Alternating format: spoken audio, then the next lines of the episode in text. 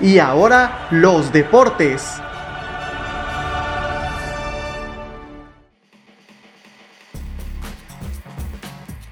Bueno, pues qué tal a todos los que nos están escuchando nuevamente aquí en su programa y ahora los deportes. Ah, perro, esto suena como si fuera radio de verdad. Nada, no se crean, este, pues con el gusto de saludarlos y darles la bienvenida otra vez y repito a y ahora los deportes, donde tenemos información deportiva, aunque ahorita se concentra en fútbol, poco a poco vamos a ir mejorando este, estos podcasts con más tipo de, material, nada más que todavía nos estamos adaptando. La semana pasada tuvimos un gran rendimiento para los que nos están oyendo porque pues bastante gente nos escuchó, mucha gente nos oyó para hacer apenas tres, tres podcasts los que hemos hecho. Entonces, y yo creo que la mayoría de la gente que nos oyó fue de, la región Ciénega de Jalisco porque les habíamos dado en espinita con lo de la selección de Ocotlán en el tema de la Copa Jalisco, que es un tema que vamos a tener eh, eh, aquí mismo en este podcast más adelante y que vamos a hablar respecto a lo, que sucedió en el juego de Cihuatlán contra Ocotlán, donde golearon lamentablemente a los ocotlenses, que este fin de semana tienen el partido de vuelta. Pero bueno, ya hablaremos de eso más adelante, pero bueno, con el gusto de saludar a quien nos me acompaña aquí en este podcast, al buen eh, Miklan Arias, al buen Eric Aceves y al buen Abner Salgado. Pero bueno, primero el buen Miklan pues, nos hace los honores de, abrir la mesa. ¿Qué hay?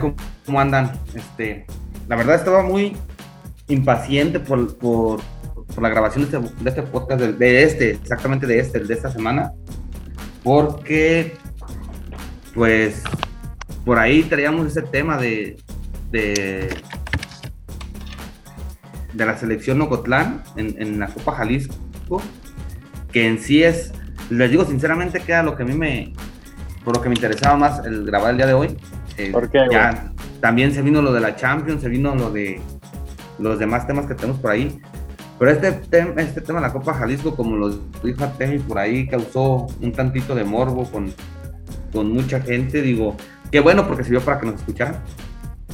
Eh, y pues por eso es por lo que nos interesa grabar. Eh, vuelvo, no me voy a curar en salud, pero es verdad, yo tenía, tengo mi fe puesta en, el equipo de Ocotlán, pero me defraudaron en el partido de ida contra Sigua. Hay que recalcar que había, hubo por ahí dos eh, perdón, tres de estas ausencias, que la neta son cabroncísimas estas ausencias, que son las de eh, Ramsés, Melkira y, y Beto, pero de ahí en más, considero que el equipo de Ocotlán, como ya bien lo dijiste, Temi, pues bien no le fue. No están muertos, es, es un marcador que se escucha escandaloso 4 por 2, pero esos dos goles pues son los que tienen a vivo todavía el equipo Cotlán. Pues, pues mira, yo creo que a, los otros, a los otros dos miembros, al Abner y al Eric, no sé qué tan ansiosos estén de que hablemos de una vez de la Copa Jalisco, pero, pero mira, la verdad. Adelante, adelante. Pues mira, como yo conozco la raza que escucha este tipo de podcast, sería como como muy sencillo hablar del de Copa Jalisco y ya no van a escuchar el resto. Así que, así que o los, o los Pero o hablamos de una vez. No, no, no, tienes razón. Mira, Temi, yo, yo, yo digo que, que Miklan ya tocó el tema. Está bien. La neta, ya, no, ya teníamos. Fue, fue introducción, fue introducción. Yo simplemente dije el por qué me interesaba grabar este podcast. Sin embargo, atendiendo a lo que dice Temi, y es el tema que siempre nos toma más tiempo, pues hay que tratar los otros por ahí que tenemos y dejamos Copa Jalisco para el cierre para que se ponga sabroso esto. Para que la gente se quede escuchando hasta el final. Sí, la neta. Si, quieren escuchar Copa Jalisco, se aguantan y hasta el último. Muy bien. Cinco minutos. que nos están oyendo y para aquellos eh, arenosos que se enojaron porque decían que por nuestra culpa de los miembros de este podcast perdieron, lo cual pues me parece sumamente ridículo, pero nosotros solo hicimos una crítica y se fueron con la mentalidad presionada y pues les fue mal. Pero no, no, se trata de eso, se trata de ser críticos y, y analíticos. Pero bueno, vamos entrando entonces a los temas en materia. Pues otro de los temas importantes que tenemos es este, pues, pues Champions League. Un tema que nunca va a dejar de ser interesante para la mayoría de las personas que les gusta el fútbol. Y bueno, pues ya lo vimos que esta semana se jugaron los partidos de ida de la del torneo más importante a nivel de clubes, a nivel internacional, que después de todo este circo y maroma de la Supercopa Europea, entre que si, entre que si descalificaban a los dos equipos ingleses y al Real Madrid, este, pero bueno, al final, después de todo el circo, no pasó nada y todo sigue como si nada. Y los partidos se jugaron. Real Madrid empató 1-1 contra Chelsea y el Manchester City pierde, perdón, Manchester City gana 2 a 1 al Paris Saint Germain. Entonces, pues yo creo que el primer juego de la ida que podemos dialogar un poco es que no sé qué les pareció a ustedes el hecho de que, pues por lo menos el Chelsea sacara un importante empate allá en el, en el estadio este, Di porque ni siquiera se jugó en el Santiago Bernabéu porque están remodelando el estadio. Entonces en el Di Stéfano empata el, el Chelsea y pues tiene. Oye, oye Atemi, Atemi, Atemi. Dime. Pero no fue, no fue fortuna del Chelsea sacar el empate. Fue fortuna del Madrid sacar el empate, porque el Chelsea le pudo haber metido cuatro o cinco goles. La que se perdió, la que se perdió enfrente de la portería es de Timo Werner, no, ya sé hizo lo más difícil. Y con lo que dice Temi, dices que, la, que después la Superliga no tuvo ni pena ni gloria. Acuérdate que Florentino Pérez quiere cobrarle a todos los que lo volaron. Sí, eso está muy, muy culero de parte de, parte Florentino, güey, porque dices, supuestamente estás salvando el fútbol porque ya no hay dinero y les cobras un chingo de lana por abandonar tu proyecto. Porque lo volaron, lo volaron todos le dijeron que sí y luego le dijeron no te creas, nomás te queremos como amigo, así le dijeron. ya sé. Bueno, yo creo que que sí, como dicen, el Chelsea tuvo para para haber podido hacer un partido mejor. Eh, tuvieron fallas muy claras y, y bueno, acá se, se habló la semana pasada en el podcast de una posible final inglesa, yo creo que se hubiera encarrilado a ello, ya que el Chelsea, por su forma de jugar de, de Tuchel, eh, creo que es el que más le incomoda a Zidane eh, en, esta, en esta eliminatoria, ¿no? Eh, al final de cuentas había pasado el Real Madrid por jugar contra equipos fuertes, pero creo que el Chelsea está pasando por un buen momento. alguien también comentó en el podcast, hay que ver cómo, cómo juega el Chelsea contra el Manchester City y ganó el Chelsea, creo que quedó campeón. O sí, ¿no? había sido así. Y, al final de cuentas creo que vemos que, el Chelsea tiene, tiene poderío hacia la ofensiva, en la parte media, en la parte defensiva. Y, yo creo que Stanford Bridge va a terminar llevándose un buen resultado del Chelsea para la postre, pues hacer mi pronóstico válido, ¿no? Sí, pues, pues mira, yo, yo creo que si bien el Chelsea tuvo muchas, se va, se va a arrepentir de todas esas porque si alguien sabe jugar Champions es el Real Madrid. Y en una, o sea, el equipo con más colmillo para Champions, yo creo que no hay más que el Madrid. No digo que la vaya a tener fácil, pero si Chelsea se confía, si Chelsea sale buscando el empate o un gol y echarse para atrás, el Madrid les puede sorprender por ahí. luego además si Christian Pulisic vuelve a salir on fire, el primer norteamericano de toda la historia del fútbol europeo en meter un gol en semifinales de Champions. Chao, chao. Pulisic.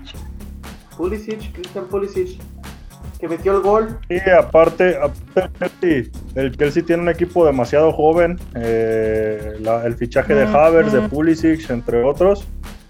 Este.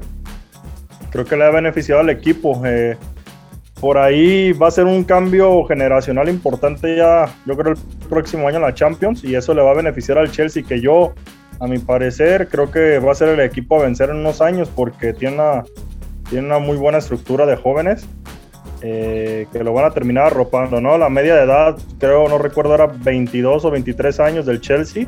Eso quiere hablar muy bien de- del equipo.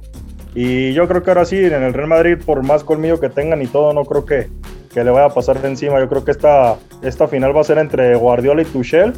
Y como les comenté también la otra vez, ahí Pochettino tiene un, un salario negativo con Guardiola en, en los resultados que, que en cuanto se han enfrentado sus equipos y terminó a la postre ganando el City también en esa llave, ¿no? Y, y yo creo, y les vuelvo a reiterar, que por ahí va, va a haber final inglesa y, y se la van a llevar los Blues bajitos, los del Chelsea. Mm, Los Blue Bajitos, pero los Blue Bajitos no son los del Manchester City. Ah, perdón, Manchester City, perdón. Sí. ¿Por qué? Ando norteado. Con respecto a lo que dices, Eric, el de los equipos, del equipo del Chelsea, mira, todo mundo, todo mundo, bueno, no todo mundo, mucha gente nos ilusionamos siempre con esos equipos cuando empiezan a tener una camada así, pero el Chelsea es como el Porto o como lo fue en su momento el Arsenal o como cualquier equipo de esos, el Como Bélgica en el Mundial. el Borussia Dortmund, cualquier equipo de esos que traen una camada de jugadores jóvenes que forman, va- los hacen que aumente su valor y después se deshacen de ellos. O sea, ilusionarse con una camada, ahorita en cualquier equipo del país que tú quieras, ilusionarse con una camada de jugadores, pues la neta ya no, ya no lo hacemos, ni los del Atlas lo hacen ya, o sí se ilusionan. No, la neta no, o sea, eso es lo que se dedica, son de agarrar, formarlos, que se pongan en un precio más o menos y después venderlos. Eso es lo que, de lo que se ha tratado ya. Y el Chelsea no es la excepción de ese tipo de, ese tipo de negocios. Y es por eso que, por ejemplo, equipos como el Paris Saint Germain, la Juventus, el Real Madrid, ahora el Inter y el, Inter, se están viendo guapos. ¿Por qué? Pues porque están comprando ese tipo de jugadores. ¿no? Entonces, ilusionarse, como les digo, ilusionarse con una camada no es, este, ya ahorita no es negocio. Y con respecto a lo de los partidos, yo se los comenté, yo pensé que iban a castigar más al Real Madrid, no lo castigaron ni la UEFA ni el mismo Chelsea que tuvo la oportunidad y yo concuerdo con Abner, gol que no te hagan, perdón, gol que no hagas, te los van a hacer. Y el Chelsea dejó vivo, muy vivo, a un Real Madrid que se notaron, se notó que estuviera Marcelo, este, que por ahí a, eh, ahora no, ahora falta que esté, a lo mejor Sergio Ramos ya puede estar para el otro, porque creo que por ahí ya lo dieron de alta de las lesiones y de- del COVID. Y ahí podemos ver que, por ejemplo, también los delanteros ya, ya también van a estar. Eh, no les dieron tanto juego, confiaron mucho en Casemiro y en, en Casemiro, en este a Vinicius y en este en, ah, en el francés, ¿cómo se llama? Benzema. En Benzema, confiaron mucho en ellos. Para mí, este Zidane está desperdiciando mucho a, a Isco Alarcón, que es un jugador, para mí es el, el mejor jugador que trae el que trae el Real Madrid, no comparado con Kroos, no comparado con, con Modric, pero sí es un jugador desequilibrante que no le tiene fe. Y que muy probablemente si los utiliza para la vuelta, así como se vio la diferencia con solamente entrar un defensa que jugó como, como extremo, eh, que fue Marcelo, yo considero que ya con un cuadro completo la, la fiesta va a ser otra y el Chelsea se va a arrepentir de no haber hecho los goles que, pudo hacer en, en la ida. Y con respecto al otro, el Manchester demostrando por qué, o mejor dicho, Guardiola demostrando la mano del Manchester. Vas perdiendo durante casi todo el partido y en 10 minutos les dan la vuelta 2-1 y, agárrense para, la, para el segundo partido porque no va a ser una, un flan el Manchester City en esas instancias y jugando de esa manera. Digo, ya le pasó, ya ha pasado en otras ocasiones y yo pienso que el City en esta ocasión va a dejar fuera de nuevo al París. Sí, yo, yo al igual que, que concuerdo, mi gallo es el City. Yo creo que va, a pasar en esa semifinal de, de, City y PSG, ya con quien se mida, si es contra Chelsea o contra, o contra el Madrid, mi gallo sigue siendo el City. Pero, pero es cierto. No, a ti me te dejo. No, no se iba a decir que pinche equipo sin historia, pecho frío del Manchester City, que nada más creció por los millones que le invirtieron. Mí. La Temi de todo me sigue la contra mí. Le voy al City, le voy al Atlético. Equipo sin historia, equipo feo. Ya nomás. La playera del United. Puertazo. pinche United ya no me juega la. Ya, ya no me juega la pinche eh, Champion naranja, güey. y aparte los ayudan. Y los ayudan. No, pero, pero, el City, el City viene muy ilusionado. Yo creo que es el equipo que más, porque en la Champions, bueno, hace dos Champions quedó fuera eh, a penitas contra el Tottenham en semifinales y esta vez no lo va a dejar ir. Viene muy ilusionado. En cuestión de ánimos, creo que el City es el equipo con, con más ánimos que viene. Y eso es un factor. Eso, si llegan a la final, van a llegar muy ilusionados y va a ser un buen partido. Yo les quería decir que esta Champions va a ser muy especial porque va a ser la última Champions que al menos por un tiempo veremos en, en ESPN y en Fox Sports. A partir de la temporada que viene, si bien no se hizo la Superliga, sí se hizo esta mamada de, de los derechos televisivos de la Champions donde van a ser transmitidos ya nada más por creo que un canal que van a ser nuevo, que se llama de, CNN, CNN Sports. Entonces, o, contratamos ese canal o nos quedamos sin Champions el próximo año. Es de TNT, ¿no? Es, creo que se llama la página Space. Space. Sí, sí, es sí. donde lo van a transmitir. TNT. No, y, y, mira, sinceramente, te voy a decir algo. Eh, como yo, yo, bueno, en el enfoque técnico, táctico, eh, hay algo que hizo Guardiola en el partido del PSG que benefició mucho al, Manchester City. No sé si vieron que Kimpembe y Marquinhos estaban bien atentos de Foden. Y, el City no juega con un delantero como tal. Estaba jugando Foden ahí y, es, el, es el creativo en esa parte de la zona alta del, del City. Y hicieron lo posible por bajarlo a patadas, por estar ahí. Eh, y, siempre tratan Marquinhos y Kimpembe de a veces eh, hacer una progresión hacia la ofensiva. En esta ocasión no lo hicieron. Y, Guardiola dijo: Va, pues que me, que me cubran a Foden. Pero tengo jugadores por fuera que me pueden hacer muchas jugadas. cuando se adelanta Sinchenko por la lateral izquierda.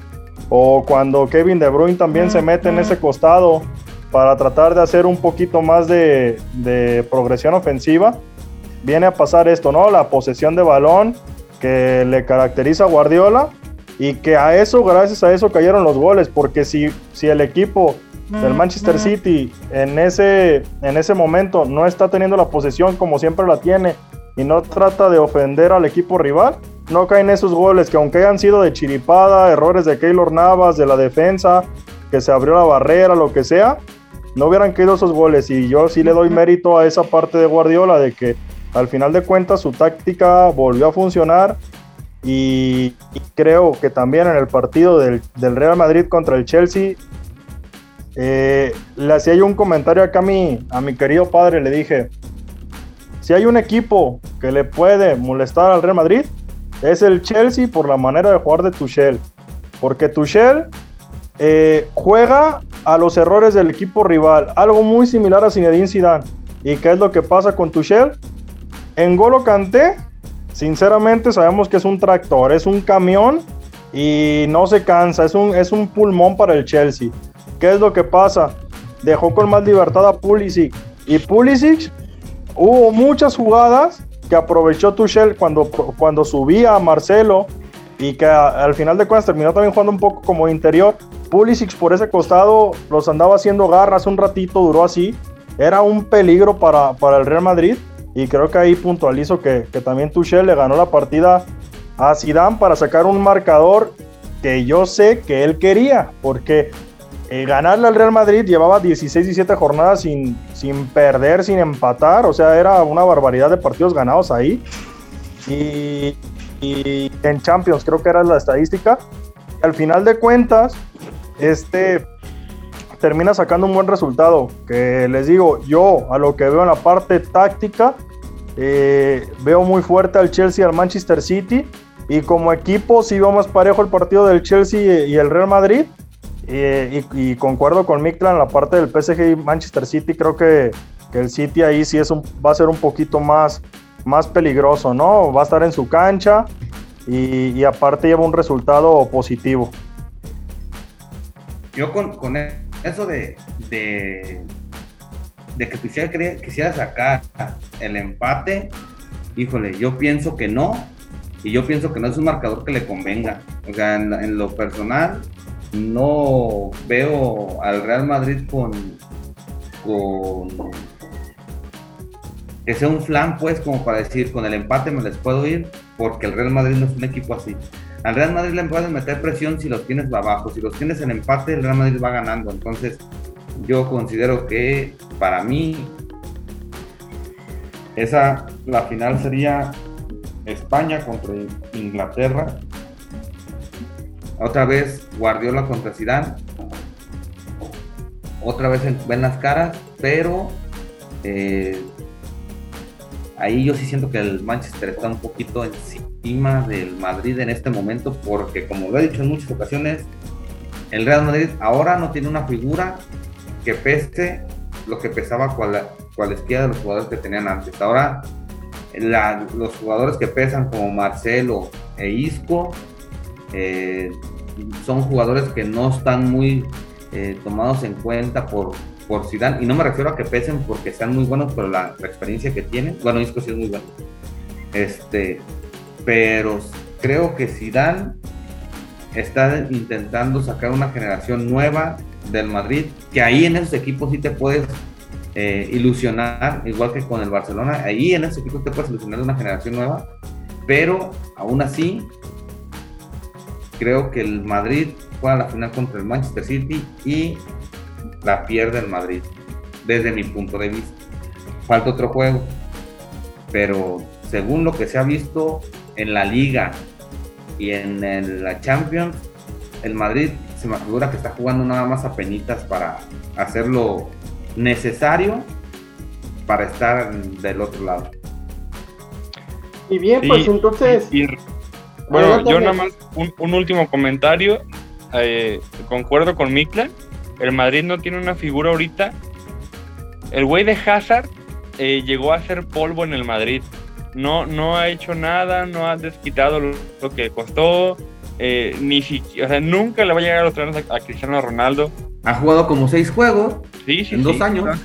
no es un referente el Madrid y eso pesa. Ya es lo que iba a decir a ti.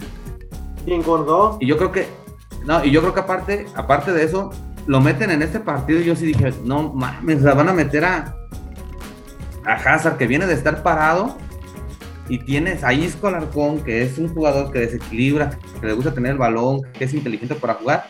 Meten a Hazard, no sé con qué intención, no sé con la intención de, ay, da a tus compañeros arre, arre, pero como cuando estabas en el A y te cambiaban al B, pero no, es neto, o sea, así se vio. Simón, Como dice, como dices tú, como dices tú, no ha jugado a nada, ha metido, se hace creo que uno o dos goles en dos años y ha jugado como seis partidos, entonces, no sé, se me hizo un cambio demasiado absurdo y como lo comentas y yo también lo comenté, el Madrid en este momento no tiene un referente. Por ahí a lo mejor los referentes pudieran ser este Benzema y Sergio Ramos, pero no son el referente que yo pese. pienso, yo pienso en Modric. Modric, ahorita, yo creo que Modric y Cross, lo, lo que más tiene el Madrid ahorita es media. Modric y Cross son los que mueven el balón y son los que hacen el juego del Madrid.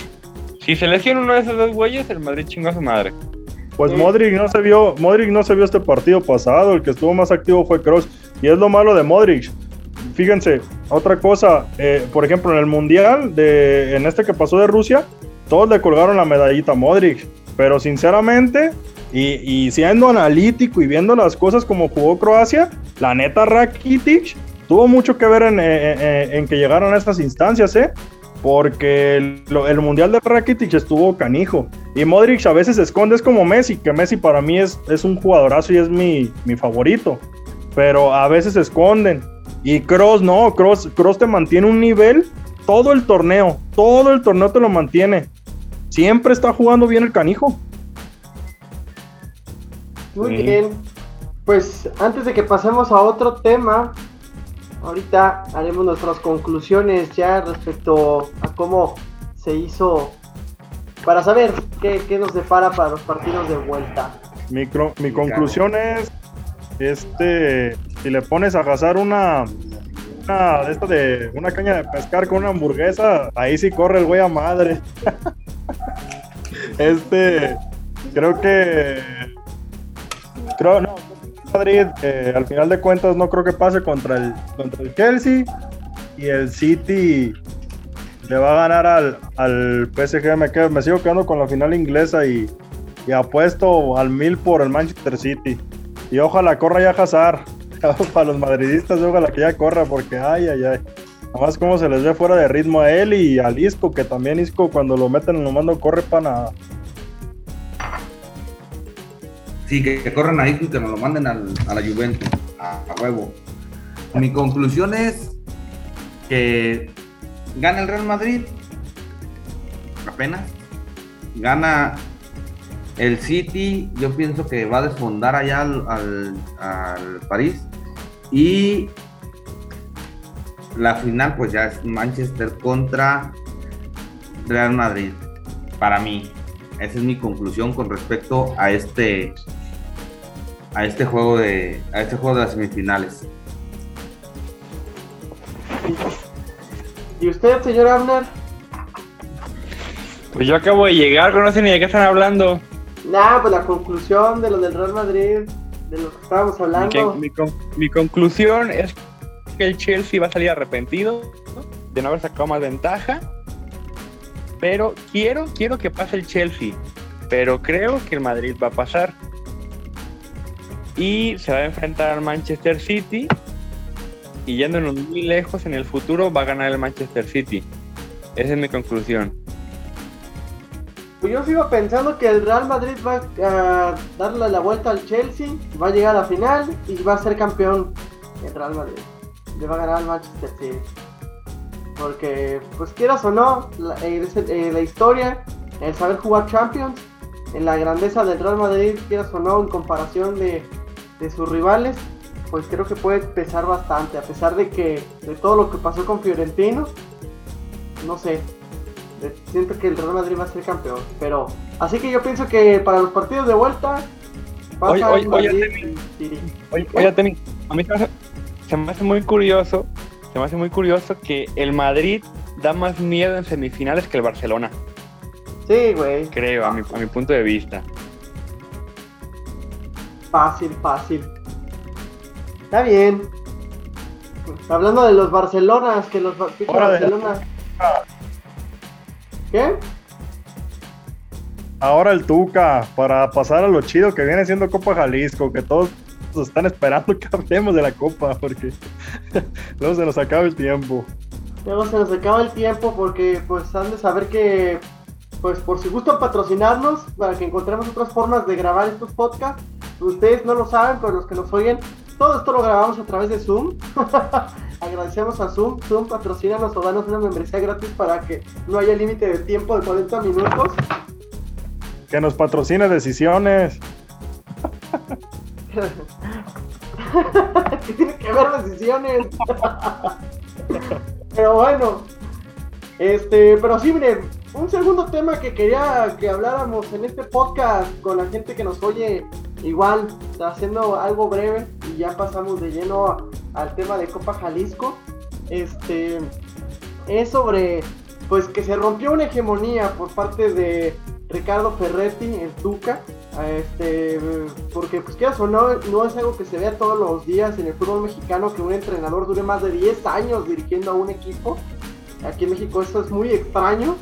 Este, ustedes saben que casi todos los equipos cambian de entrenadores por, por una o dos temporadas malas y nunca tienen los directivos como realmente un proyecto deportivo para porque sabes que cuando empiezas un proyecto empiezas desde abajo y aunque te vaya mal si le das continuidad continuidad este pues los resultados vienen después no entonces algo que pasó con Ricardo Ferretti fue eso que no por nada jugó cerca me parece creo que fueron 19 finales y de los cuales consiguió 11 títulos por lo menos entonces aunque casi se quedó en un 50-50 su rendimiento total pero aún así pues marcó historia en el equipo regiomontano y pues no sé ustedes qué consideran de este trayecto de, los Super Tigres de la Autónoma de Nuevo León.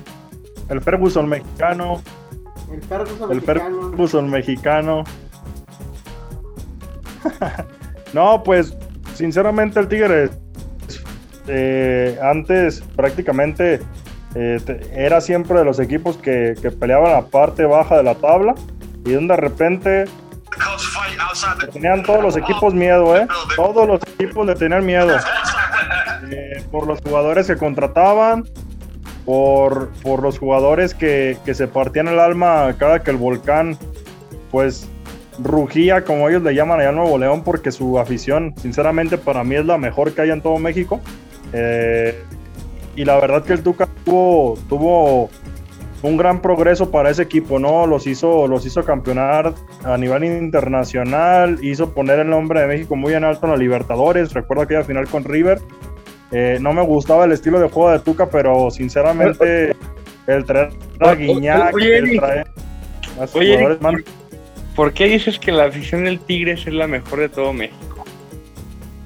Porque es la más entre es la que más, es la que más suena en el estadio, es la que sinceramente eh, hace que la gente. Está diciendo eso. Que la gente lo dé todo, Hoy nomás, un zorro seguidor del Atlas está diciendo que la mejor afición es del Tigres y no la del Atlas. Ah, para mí la segunda es la del Atlas. Para mí la segunda es la del Atlas. es la verdad. O sea, es que la del Tigres es la más ruidosa, la que tiene más canciones, la que motiva más a la gente, la que hace sus carnavales, hasta hacen, he visto que hacen conciertos de rock y, y de esas cosas que hacen ellos que les gusta y la gente se motiva. Vas al estadio del Tigres yo se los voy a comentar, les voy a compartir algo que, a mí me contó un, un exjugador del Necaxa que se llama Josgar Gutiérrez, me imagino que sí, sí lo conocen, exportero del Necaxa del Cruz Azul. Es amigo mío Josgar, estuvo conmigo en el Endit y, y le dijimos, Josgar, para ti cuál es la cancha más difícil en la que tú puedes jugar en el fútbol mexicano? Y él dijo, la neta, dice, no mames, güey, la, del Tigres está cabrona, o sea, los, los aficionados te dicen de mamadas, te, dicen de cada cosa que la neta sí te distraes, güey, y luego, o sea, el, tan solo ir saliendo del túnel, dijo el, el, el que se te pone la piel de gallina, güey, porque legal, y uno lo ve en la tele, son la mejor afición y no hay duda sobre eso, pero bueno, el tema acá es el... ¿Quién es, ¿quién es Gutiérrez como para decir que se asustaba? Hay que preguntarle a un jugador de de veras, a un no sé, Salcido, no sé, Jogas Gutiérrez. No, hombre, también. No, Salcido. ya quedó. hay, que, hay que ver con qué jugador lo están comparando. También Jogas Gutiérrez se asustaba con cualquier equipo. Es más, iba al estadio de los Alebrijes, ahí se asustaba también. bueno, te, también te, voy, a decir ¿de quién están hablando? le voy a decir, le voy a decir a Micron otro que compartió su opinión. O un, un exjugador de Chivas, Javi Baez, si lo conocen, también otro muerto. ¿Mande? Otro muerto. A ver, mira, te lo voy a decir. No creo que a jugadores, y te lo digo sinceramente, no creo que jugadores como Peralta, como los jugadores que de verdad pesaban, tengan esa, tengan esa opinión. No los conozco, no he platicado con ellos. Habrá que un día contactarlos para que nos acompañen en el podcast, en el podcast este Salcido, cualquier jugador de ellos. El Johnny Magallón, que todavía tuvo poquitito más que para mí fue un poquito más representativo que este, que Josgar y que el mismísimo Javi, pero digo, no creo que sea, para mí no es la mejor afición que hay en, en México. La bronca es que esa afición está toda junta porque nada más son de un solo equipo, de un pedazo de todo de así nomás, como la del Atlas. O sea, son 10 gentes que le van al Atlas y son los únicos y todos viven en donde mismo, igual que los de igual que Monterrey, allá todos viven juntos, son 10 y todos viven ahí. Entonces por eso dicen, ah, está bien pesado. Es como la gente que le va al Atlas. La gente del Atlas nada más vive en Guadalajara y después de ahí, mira, este, uno que está por ahí. No, no, sí, no. No, no, la, afición del Atlas, sincero, eh, Atlas es más, y, ahí luego les voy a enseñar la estadística, la voy a investigar, pero Atlas tiene más afición en Guadalajara que Chivas. Chivas tiene más afición en Estados Unidos y en México, en Ciudad de México, pero Guadalajara, en Guadalajara. Guadalajara es de pedo, ¡Ay, no, es tu madre! Sí, es cierto. y, y es lo mismo, fíjate, y en Tigres y Monterrey, ahí sí te digo que sí está dividida la ciudad, ni para uno ni para el otro, güey. O sea, está mitad Por eso, Es lo que te digo, o sea, son 10 gentes allá y son los únicos. Hay 20 gentes en Monterrey, 10 le van a, a Tigres y 10 le van a. El quiere decir que rancho Monterrey. No, no, no, pero yo me refiero a los equipos, no, yo me refiero a los equipos. Es más, ¿dónde más los conocen? A eso me refiero. ¿Dónde más los conocen? Neta, o sea, neta, neta que tú Tigres digas. Ah, equipo chico. Tigres equipo chico, dice Migla, ¿eh? miado. Ahora, hablando de, lo del, hablando de lo del Tuca, volviendo al tema del Tuca. Sí, sí, sí. yo nomás, quería dejarla, yo, yo, yo, nomás quería dejarles ahí la pregunta para hacer polémica, que sí se hizo. Ya nomás tiene esa duda, pero, pero adelante con el Tuca. Dice, dice a Temi que el Tuca ganó. ¿Cuántas finales a Temi? ¿De cuántas? 11 de 19. 11 16. Con un, con un equipo hecho a billetazos. Sí. ¿Verdad? Sí, el Rusia perdió 7 finales en total. Entonces, el Tuca, hasta ahora esta última, que fueron al Mundial de Club, y que hicieron un Mundial de Club bueno, el mejor que han hecho cualquier equipo mexicano, seamos sinceros. El Tigre siempre se había quedado en la orilla en cualquier torneo internacional. Internacional hablando hasta de Conca Champions, que es así chiquita, pero ni esa habían podido ganar. Entonces, un equipo como Tigres, que está hecho con la cartera, no creo que sea un parteaguas para decir, el Tuca fue el mejor técnico de la década porque quedó campeón con ese equipo de hecho a billetes. Para mí, no lo es. Para mí, un equipo que se hizo a billetes no puede ser catalogado. Es más, es un fracaso haber perdido tantas finales. Ay, Mictlan, tú le vas a la América y el América es un equipo que puro billete. y aún Exactamente, y, espérame, eh, a eso voy, a eso voy. ¿Y cómo se le exige al América que gane todo? Y al Tigres, ay, es que es el Tigres. Fíjense hasta dónde llegó. No, ni madre, también hubieran exigido porque se hecho billetes. Ah, pero si el América llega a esas circunstancias, perdió el América, es un fracaso. O sea, esa es la gran diferencia. Va a llegar el Piojo Herrera al Tigres. Yo creo que ahí vamos a ver varias copas ya del Tigres. El, el, por ahí había, estado leyendo que el Piojo que llegaba a la América que se llevaba, que se quería llevar varios jugadores de los que él trajo a la América. Entonces, muy probablemente que se vea reforzado por ese lado. Y como les digo, o sea, para mí el Tuca no es mal técnico, insisto. Yo me quedo con el Tuca que nos hizo ganar el repechaje de la Copa Oro aquel que dirigió la selección contra Estados Unidos que nos metían gol y luego se iba encima y luego nos metían otro, luego se volviera encima y les metía gol a Estados Unidos. Con ese tú casi me quedo porque ese partido lo jugó muy diferente a todo lo que jugó con Tigres en cualquier eh, torneo. Se las, pongo, se las digo, desde la final contra River, yo sigo sin entender porque, digo, entiendo que era el fichaje bomba, este Guiñac, pero sigo sin entender por qué sentó a, a este. Ay, ay, al, a un moreno que venía jugando con Tigres de titular. Guerrón.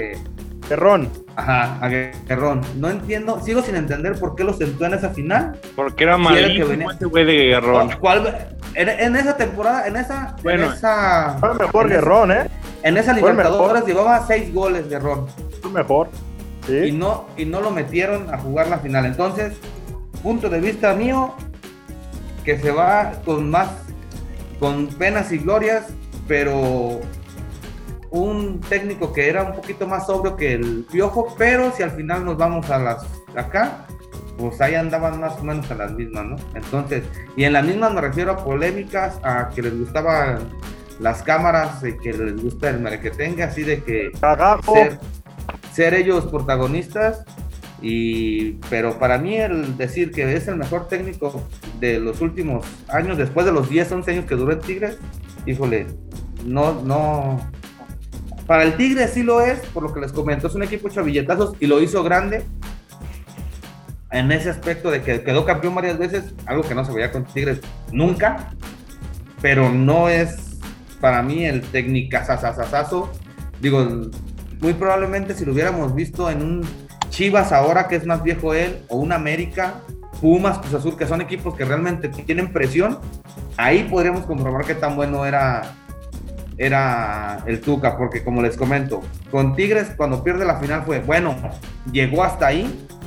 Este, en, la, en el Mundial de Club fue, fue de que, bueno, le hizo, le hizo partido a, al Bayern y ya, ¿verdad? O sea, bravo y se les aplaude porque hicieron eso. Pero si hubiera sido en un América, en un Chivas, en un Cruz Azul, en un Pumas, sí lo hubieran reventado muchísimo de que no le pudo ganar, no puede ser, la hegemonía y bla, bla, bla, bla, bla. Entonces, si lo hubiéramos visto en un equipo con poquita más presión, podríamos hablar diferente del Tuca Ferret.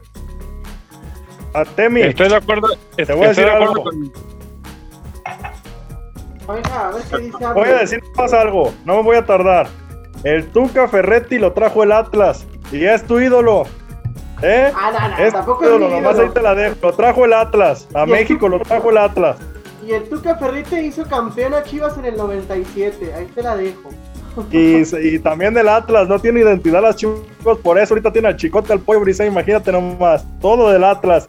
Si no, no la arman, güey. O del América. El Atlas y el América son la cantera. Pero bueno, ya Abner sigue porque si no vamos a desviar del tema. Sí, ya, ya mi, mi, única opinión del Tuca Ferretti.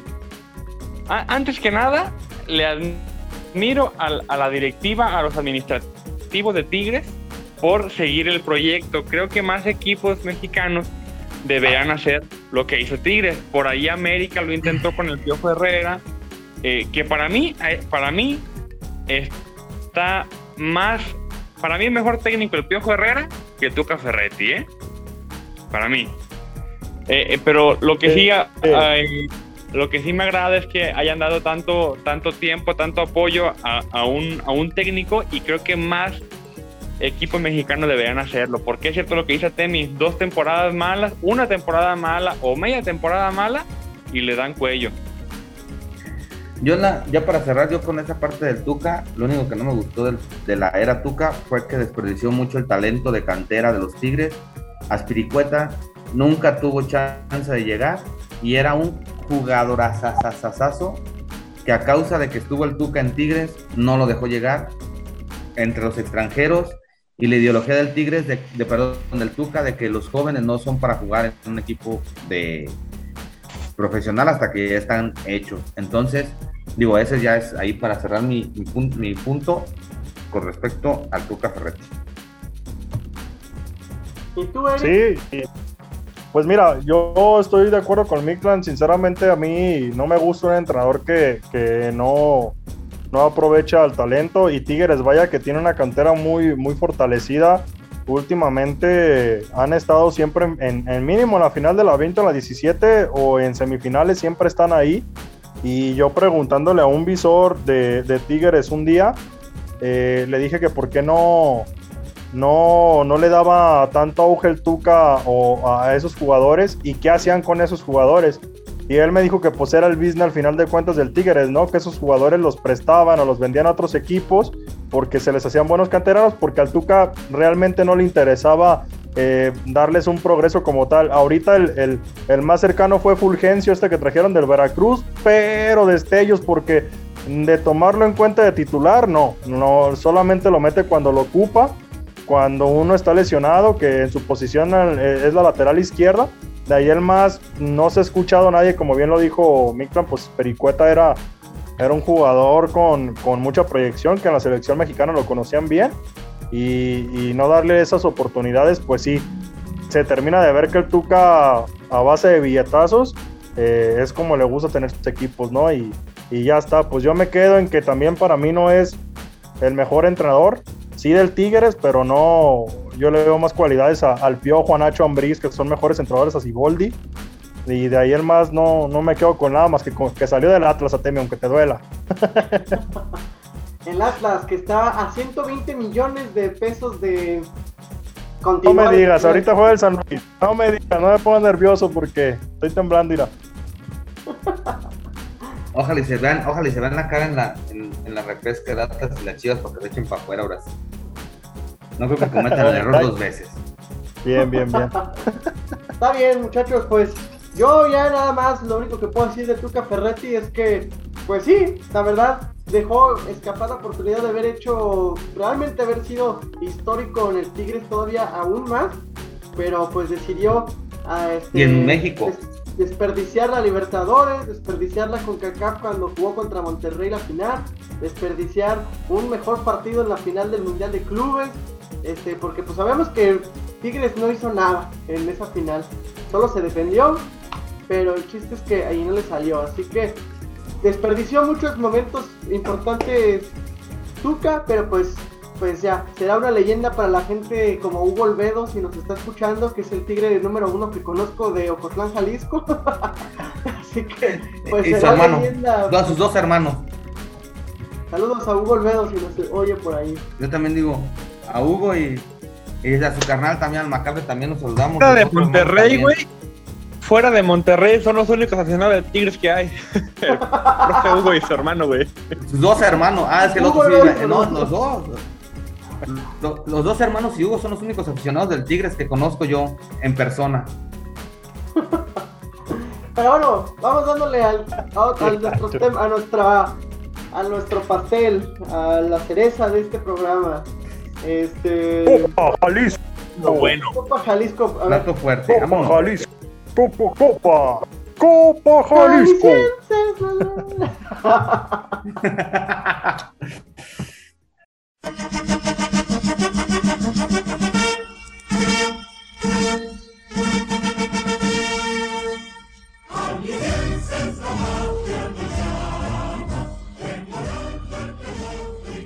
Bueno, pues ahora sí, de lo que, lo que todos querían para escucharnos. A ver, a ver, Eric, vamos entrando. Siguatlán golea 4 a 2 a Ocotlán en su, en, su propia casa. Y era algo que tú pronosticabas. Y dicho y hecho sucedió que se descompuso Ocotlán y les metieron 4 goles. Este. Y, y pues, dinos, dinos, ¿qué sucedió? ¿Quieres que empiece a hablar yo? ¿En serio quieres que empiece yo? ¿No le quieres darla a Miklan primero, al Abner? No, no, tú eres el hombre polémico. todo yo de trancazo. Sí, güey, tú eres el, tú eres el Fighterson del, de, la, de la selección Ocotlán, güey. Exacto. Le atinaste. Entonces, ¿quieren que empiece yo? Empiezo. Pero ustedes sabrán, nomás aténganse a las consecuencias. Eh, pero nomás, eh, Atemi, nomás mídale su tiempo. En cuanto veas que ya se está pasando el silencio del micrófono, alcanza a decir lo que alcanza a decir. Vamos a hacerle como en cronómetro el programa ahí de ESPN. Y en cuanto empieza a decir cosas que no van, lo, silenciamos a Temi. le, se ah, le corta el video. De, por sí ya me odian todos en Ocotlán. Soy el más odiado de Ocotlán ahorita. Pero todo es crítica constructiva, no, nada, nada es por fregar nada más, es fútbol, es análisis. La de Eric sí es destructiva, ¿cómo no? En este podcast todos queremos que pase Ocotlán. Aclarando. Eric no, Eric este no. Podcast, los cuatro queremos que pase Ocotlán. Eric no. Ahí va, yo le, yo le dije, yo le dije al llavero que si ganaban, al llavero le gustan mucho los sopes de frijoles. Yo le dije, yo te picho los, los sopes de frijoles y ganan, güey. Si ganan, si no, olvídate, te, quedas sin tus sopes de frijoles. Pero bueno, voy a empezar. Voy a empezar porque está calientito. Nada más antes de todo, pongo, ahí pones una advertencia, Temi, si pones video, eh, esto no son hechos reales o no sé, esas cosas que ponen antes de los videos esos de fantasmas, porque mucha gente se ofende. Que tiene sensibilidad para el, para el escucho nada más, sí. Exactamente, para el radio escucha. Bueno, comienzo. Ándale, échale, porque nos quedan como 20 minutos de grabación. dale, dale, dale, pues le echo, dale. Ocotlán, Cihuatlán versus Ocotlán, perdón, allá en la cancha del Llanito un partido que muchas cosas de lo que dijimos el podcast pasado se hicieron realidad. Se hicieron realidad y otra vez yo le cargo la manita al cuerpo técnico, pero yo sí les pido un aplauso a los cuatro que estamos aquí para los jugadores que se partieron la madre. A ver, nomás tengo el celular, pues se partieron la madre los güeyes, es la verdad. Los jugadores sí, cuerpo técnico no. Los jugadores sí, porque vimos un partido que estaba totalmente destruido, estaban aniquilados 3-0, aniquiladísimos que estaban, y ellos sacaron la casta de tratar de sacar un buen resultado para traerse a Cocotlán. En la parte de la dirección técnica, vi muchísimos fallos de nuevo y aquí hice mis anotaciones. Ahí hice mis anotaciones porque obviamente si uno va a sacar una evidencia tiene que argumentarla de manera bien. Y, lo andábamos hablando en el, en el, transcurso de, de, ahí en el, en el WhatsApp, cuando andábamos preparando el programa. Hubo para mí una baja que para mí, en lo personal, cada quien tendrá sus puntos de vista. Para mí, el Kira es el mejor jugador de la selección, es el, es el motor, es el Tony Cross, es el que los hace jugar. Para mí, el Kira, y se vio sin el Kira juegan totalmente diferente. Entonces, pesó muchísimo que no estuviera el Kira. Ya lo de Beto pesa más porque no hay un sustituto en su posición. Si hubieran seleccionado bien, y es por eso que le cargo la manita al cuerpo técnico, hubiera sido diferente. Pero bueno, se quisieron llevar gente joven en esos lugares que no se tuvieron que haber llevado. Pero bueno, tres fallos. Fíjense, del minuto 15 al minuto 23 del primer tiempo, en 8 minutos, caen 3 goles de Cihuatlán, 2 del mentado Pantera. ¿Qué es lo que pasa? Primera jugada, una salida ahí mal de Chava.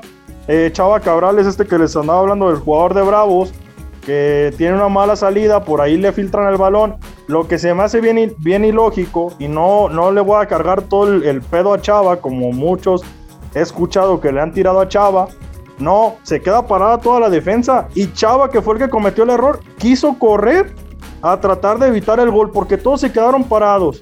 Ahí cayó el primer gol. No le puedes echar la culpa al chavito que al final de cuentas no solamente él tuvo el error, tuvieron el error todos. Ahora, el Pantera, meterte dos goles, bien lo dijo Mitran, no es posible que si sabes que, que Jamai, tu vecino, jugó contra ellos y, que tiene un jugador que viene metiendo goles contra ellos, no es posible que no le pongas un alto, hombre. Tienes a Cristo, puedes meter al picocito en zona defensiva, que también te puede aportar. Entonces, son cosas que, que sigo sin entender. Iniciaron con Toyo, Chava y Cristo. Toyo el portero, Chava y Cristo de centrales, Pechechi, Chavo, las laterales Pancho Chago de volante, Ricky Picosito en la media cancha, Jules y Pipo de delanteros. 4-4-2, a encerrarnos, a jugar a lo, a lo Di Mateo con el Chelsea en la final esa. No, no jodas, y dijimos, le dijimos, así como dicen las señoras cuando le reclaman algo a sus maridos porque no le dan para la chiva. Te dijimos, fulanito de tal que no quiero decir su nombre, te dijimos. Y no nos hiciste caso, cabrón. Ahí va. ¿Cómo hubiera iniciado yo, desde mi punto de vista, contemplando los dos menores? Yo hubiera iniciado a Purito del lado derecho, hubiera iniciado a Pecheche y a Cristo de centrales, hubiera jugado con el Chavito de lateral izquierdo. Es mi formación 4-3-3, esa es, mi, es mi, cuatro, línea de cuatro defensivos. Los tres medios, Kira de defensa, de defensa, de, mediocampista defensivo, más como stand-by ahí, de pivote defensivo y Vero y Chavo los hubiera puesto de contenciones. Eh, Pipo lo hubiera puesto de volante, de extremo, junto con Jules por el otro lado para darle libertad a Jules para que haga esa función como lo estaba haciendo Pulisic en ese partido del Chelsea contra el Real Madrid.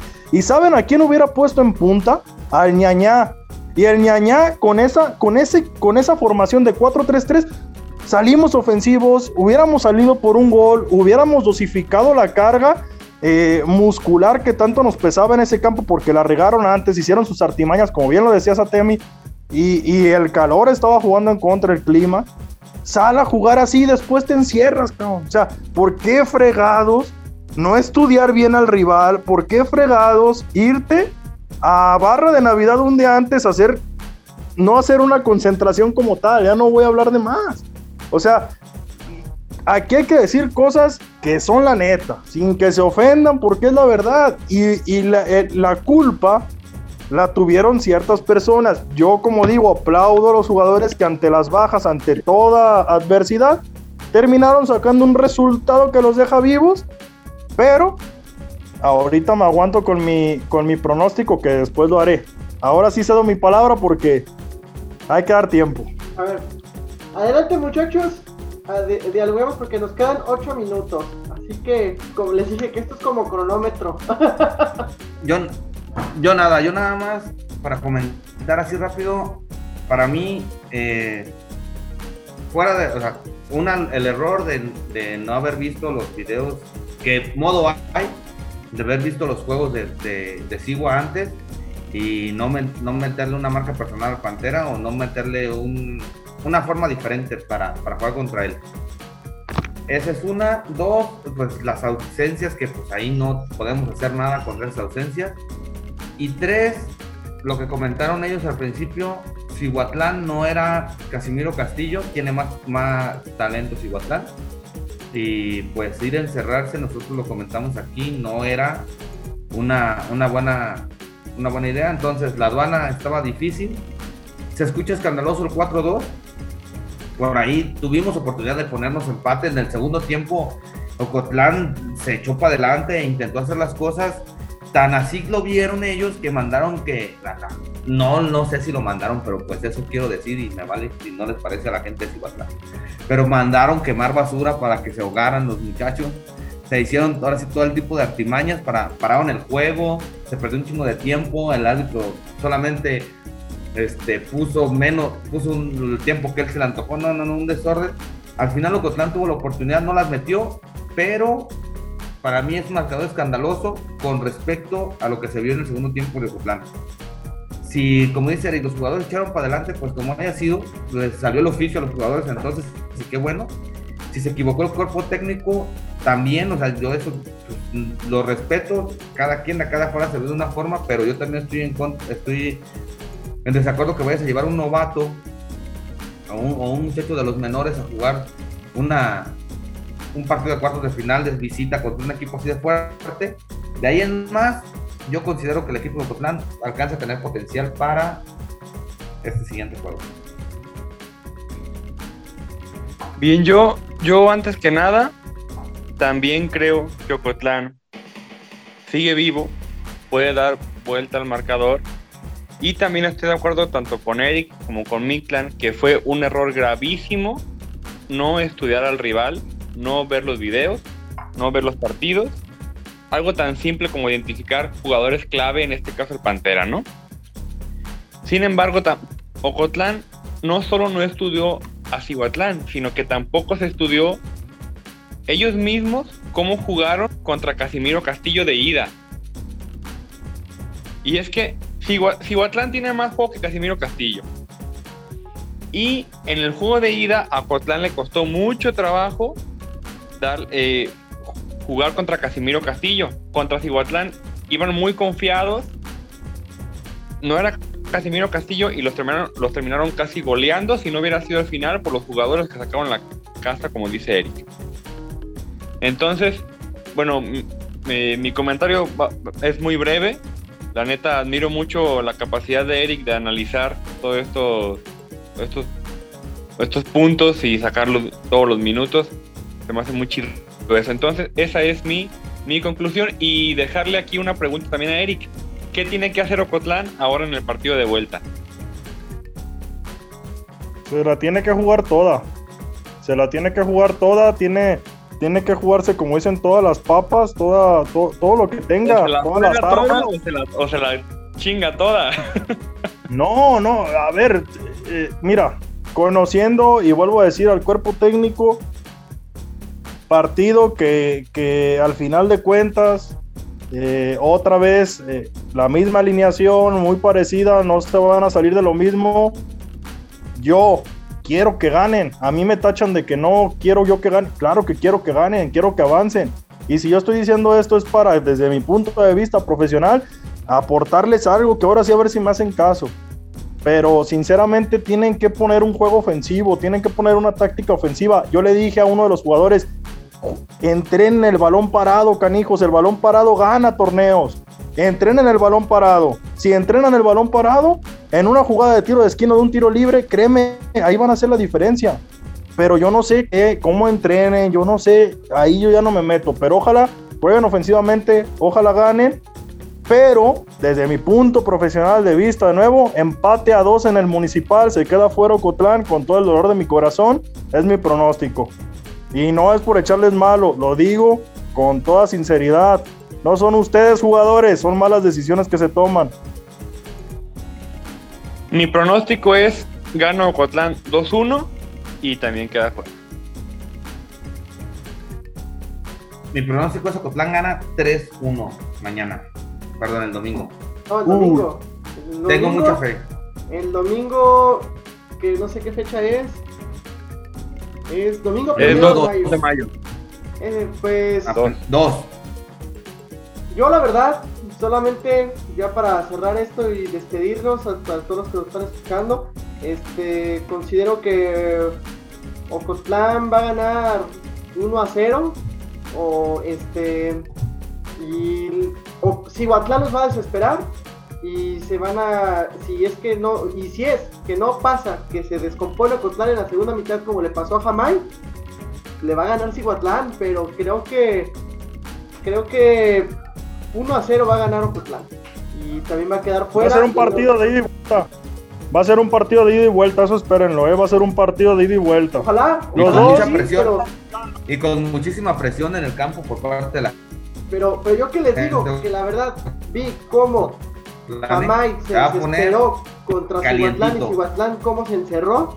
Pienso que apenas 1 a 0 va a ganar Ocotlán. Pero ojalá, Entonces ojalá, avanza Cihuatlán para ti. Avanza Cihuatlán para ti entonces. sí, por el global. Yo tengo la fe que Ocotlán, les diría un 2-0, pero la verdad no creo que Ocotlán no reciba gol. Y yo creo que Ocotlán tiene la capacidad para hacer el 3-1. Muy bien. Ojalá, ojalá nos caigan la boca y, y que ganen. Muy bien, pues Y corran, entonces, vámonos porque vámonos. está, el- está con todo el draft ahorita de la NFL y aquí ya va como, como medio draft y aquí me lo anda aventando mientras estamos grabando, pero Vamos a ver a San Luis. Bonito esto. Vámonos. Vamos a ver a San Luis. Vámonos. Pues muchas gracias, muchachos, y gracias a todos los que nos escucharon en este podcast. Síganos en Y Ahora los Deportes en Facebook, en Twitter, en, en Spotify y en YouTube. Ahí búsquenos como Y Ahora los Deportes. Y no se agüiten, esto es solamente una crítica, una crítica de fútbol. Yo también quiero que pase Cotlán, pero soy realista y está muy difícil. Entonces, pues muchas gracias y gracias muchachos. Nos vemos, vemos, gracias por escucharnos. Arriba Cotlán, chingao. Un saludo para mi novia que nos anda escuchando diario.